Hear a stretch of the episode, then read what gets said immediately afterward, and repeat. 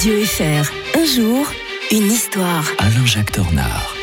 Alain Jacques Tornard, bonjour. Bonjour Mike, bonjour à tous. Est-il utile de le rappeler Vous êtes l'auteur de La Révolution française pour les nuls, hein, toujours euh, disponible aux éditions First, et vous en avez euh, des, des anecdotes à nous raconter. On va revenir avec vous en 15 novembre 1793, un épisode euh, méconnu de la Révolution. Bah, C'est le passage de la miche à la baguette. hein. Et oui, c'est un grand symbole de l'identité française. Et, et là, puis, on va se, on va se réconcilier les contre-révolutionnaires, les Ah. pro-révolutionnaires, Ah. ceux qui, parce que euh, tout le monde se retrouve derrière euh, euh, ce, ce morceau de pain hein, qu'on va, c'est du pain béni finalement pour la Oh, Révolution. Et donc, euh, la première réglementation concernant le pain date en effet du. Vous m'avez dit quoi, ma- euh, 20 15 novembre 26 Brumaire en deux.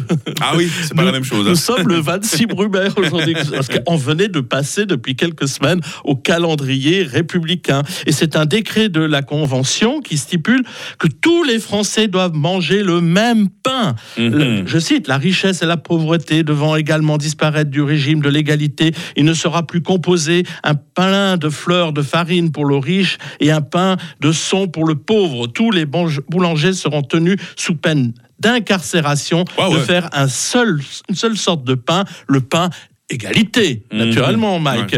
Alors en fait, euh, bon, euh, c'est encore un pain avec une croûte, hein, euh, c'est pas encore la forme tout à fait de, de la baguette. Il faut attendre la Troisième République. Pour, vous savez pourquoi, Mike?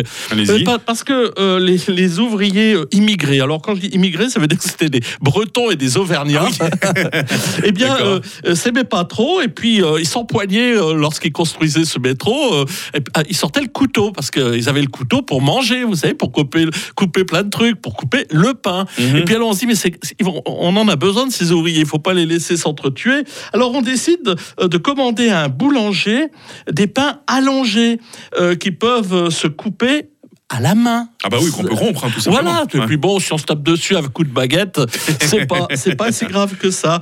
Et puis donc voilà pourquoi on a maintenant donc ce fameux, cette fameuse baguette, elle nous est restée. Euh, bon, elle a eu, elle a failli quand même subir quelques aléas parce qu'avec euh, les grandes surfaces, le, le pain industriel, il a Mhm. fallu faire un décret pain. Vous, vous qui êtes, vous aimez bien manger, Mike, vous vous souvenez de Jean-Pierre Coff? Ah bah oui. Hein, n'est-ce pas? Mais c'est Eh ben, de la merde. Mais oui, ben, c'est lui qui va, en 1993, faire encadrer la fabrication de la baguette de tradition Ah, française. d'accord, on lui donne ça. Voilà, et que nous avons d'ailleurs euh, repris en partie euh, en Suisse. hein. Bon, même si en Suisse, on a aussi perdu beaucoup de, de boulangers. euh, en France, Mhm. c'est quand même bien protégé. Artisan boulanger, il faut vraiment le fabriquer soi-même hein, pour, euh, pour être dans le coup. La, la Suisse, pour donner quand même l'exemple de la Suisse, elle avait 8553 boulangers en 1955. C'est tombé à 2425 en 2005. Mhm. Donc, vous voyez, il y a quand même une sacrée euh, euh, différence. L'association suisse des patrons boulangers avait été créée en 1885.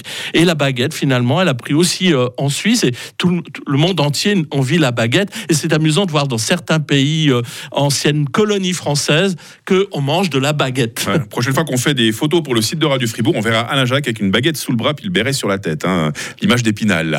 Eh ben, ça, je suis partant. Sans oublier que vous êtes double national, hein, ne on l'oublie pas. On retrouve euh, l'histo- 100% gruyérien, 100% français. on retrouve l'historien de Radio Fribourg demain matin pour un, un commentaire cette fois euh, sur les bombes à retardement frontalière. Alain Jacques, très belle journée. Bonne journée à tous. 6h37 sur